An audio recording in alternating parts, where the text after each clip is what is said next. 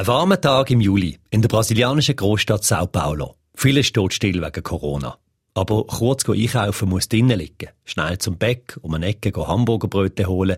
Das ist der Auftrag, den der Igor von seiner Mutter bekommen hat. 20 Minuten später ist er tot. Ein Knickschuss von der Polizei hat ihm das Leben gekostet. Der Igor ist ein schwarzer 16-jähriger Sekundarschüler Warum hat die Polizei denn geschossen? Wo die Beamten auftaucht sind, ist der Igor davor gerannt. Der Grund, warum er vorgerannt ist, er hat schon Erfahrungen gemacht mit der Polizei, wo er vor ein paar Jahren ein Auto geklaut hat. Da hat er auch dafür ins Gefängnis müssen.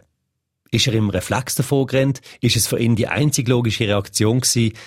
Wir wissen es nicht. Wir wissen nur, dass es ein Auslöser war für die Polizei, für sie Grund genug auf ihn zu schiessen und ihn so tödlich zu verletzen.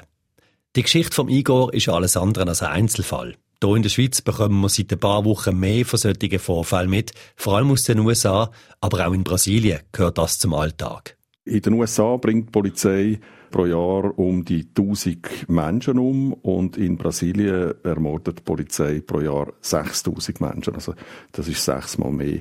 Polizeigewalt und Rassismus, das ist eine erschreckende Realität in Brasilien, sagt der SRF Südamerika-Korrespondent Ulrich Achermann. Mit ihm schauen wir in diesem Podcast genauer an. Ein Blick in ein Land, wo momentan wegen Covid-19 deutlich weniger Überfälle und Diebstahl passieren und gleich sogar noch mehr Leute bei Polizeikontrollen ums Leben kommen als noch vor Corona. SRF Global. Die anderen Stories aus der weiten Welt der SRF-Korrespondenten. Mein Name ist Philipp Gerber. Ein paar Wochen ist es jetzt schon her, wo meine und ziemlich sicher auch die Instagram-Feed mit lauter schwarzen Quadrat gefüllt war.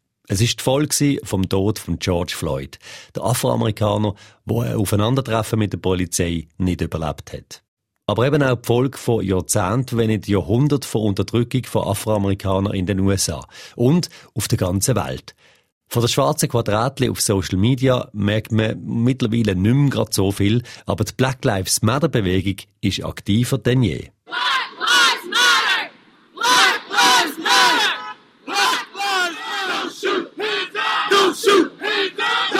Auch in Brasilien ist die Problematik top aktuell. Wir haben gehört vom Ulrich Achermann, die Polizei tötet hier jedes Jahr 6000 Leute. Das macht im Schnitt 16 Leute pro Tag wenn man das mal abrechnet. Und Statistik zeigt, Rassismus spielt hier eine große Rolle. Und von diesen Toten in Brasilien, äh, von den Opfern von der Polizeigewalt sind 70 Prozent, gut 70 Prozent Schwarze. Also äh, da sieht man, äh, dass ein Rassismus dahinter steckt.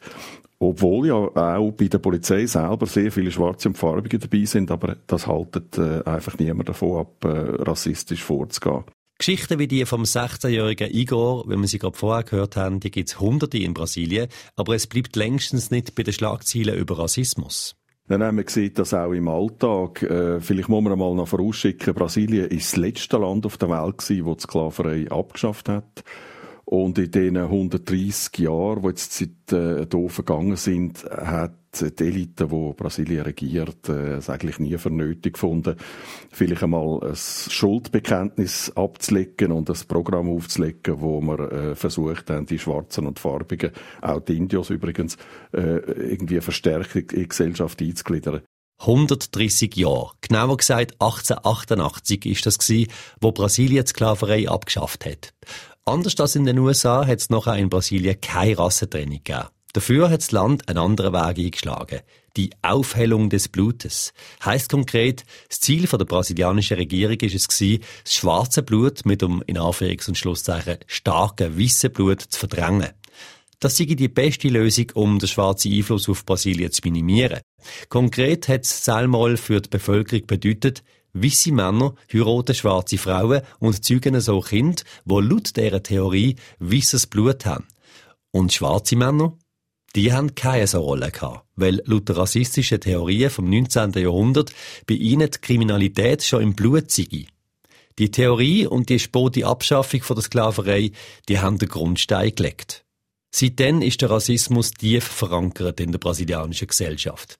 Heute hat gut die Hälfte der Bevölkerung afrikanische Wurzeln und gleich sind Schwarze in der Politik, in der Wirtschaft und in der Justiz deutlich untervertreten. Dazu kommt, dass die Ausgangslage für Schwarze in Brasilien schon an sich nicht die gleiche ist wie für den Rest der Bevölkerung. Es gibt in Brasilien keine Apartheid, äh, wie es äh, mal in Südafrika der Fall war, sondern äh, das ganze Thema äh, Diskriminierung findet einfach über eine soziale Achse statt. Äh, die Ärmsten äh, sind halt einfach die Schwarzen. Sie leben in der Regel in den Favelas, also in den armen Viertel. Sie haben die schlechteste Bildung und äh, kommen natürlich dann auch äh, nur an unqualifizierte Jobs.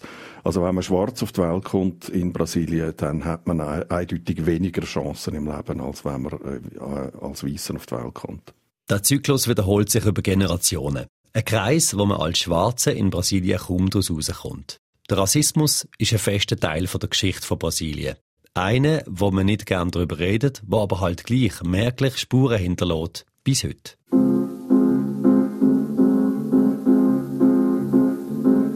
Tristeza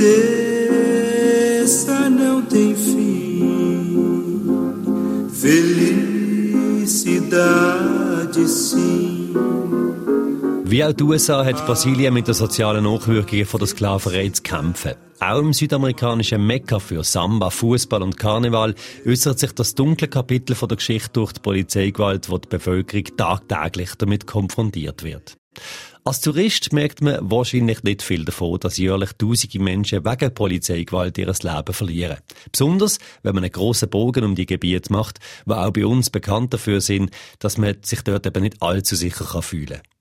Wer aber in Brasilien wohnt, kommt nicht um die Realität von der Polizeigewalt um. So ist auch Ulrich Achermann ziemlich abrupt mit dieser Tatsache konfrontiert worden. Ich habe selber mal eine andere Form von äh, Polizeigewalt miterlebt, in einer Stehbar, wo ich ein Bier getrunken habe, in der grossen Hitze. Da sind plötzlich zwei Militärpolizisten reingekommen und haben einen schwarzen, jungen Schwarzen im Schlepptau gehabt, sind auf Toilette verschwunden und haben den etwa zehn Minuten lang äh, malträtiert, äh, also zusammengeschlagen.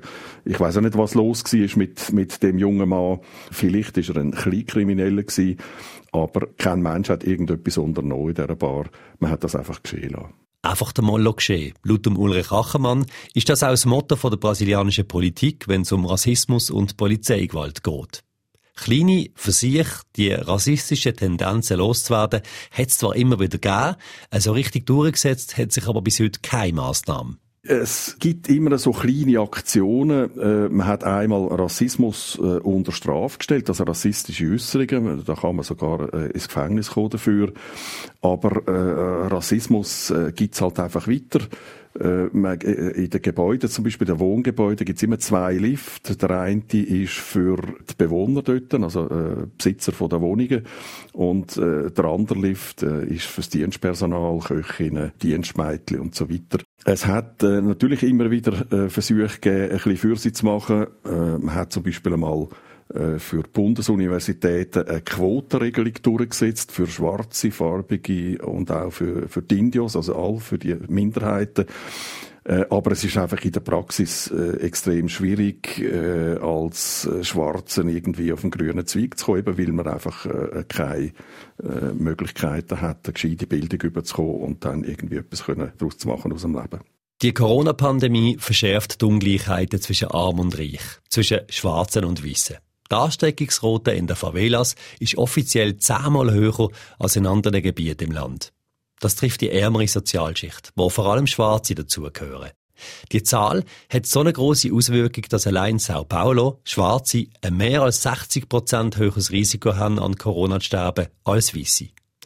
Das auch, weil die meisten Spitäler in den reicheren Gegenden sind und weil nur ein kleiner Prozentsatz der brasilianischen Bevölkerung überhaupt eine Krankenkasse hat. Wo die Politik nicht eingreift, da setzt sich die Bevölkerung ein. Besonders wenn es um die Black Lives Matter Bewegung geht, haben wir das in den letzten Wochen auf der ganzen Welt können mitverfolgen. Auch in Brasilien hat es ein paar größere Proteste gegeben, ausgelöst vom Tod von George Floyd. Aber so groß wie in den USA sind die Proteste nie geworden. Obwohl, wie wir es jetzt gerade gehört haben, hier gegen eine Problematik protestiert wird, wo den Brasilianerinnen und Brasilianern nur allzu gut bekannt ist.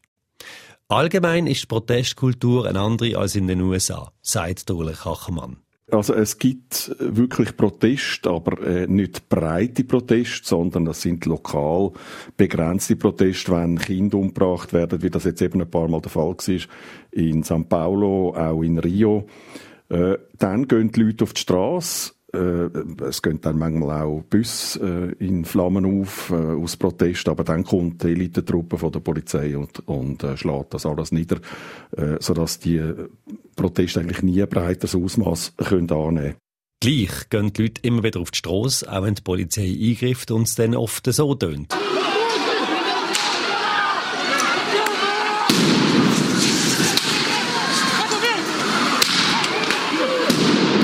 Rassismusproblematik in Brasilien zeigt wieder einmal, dass die Welt auch trotz Covid-19 nicht stillsteht. Mit Social Media sind wir alle mehr verbunden denn je und gerade jetzt im 2020 kann es einem manchmal vorkommen, als gäbe es während ein paar Tagen auf der ganzen Welt nur ein einziges Thema. Sei das Corona oder eben Black Lives Matter.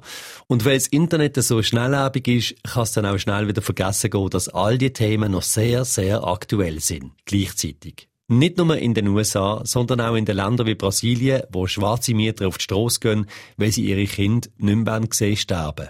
Auch das ist ein Teil von dem speziellen Jahr 2020.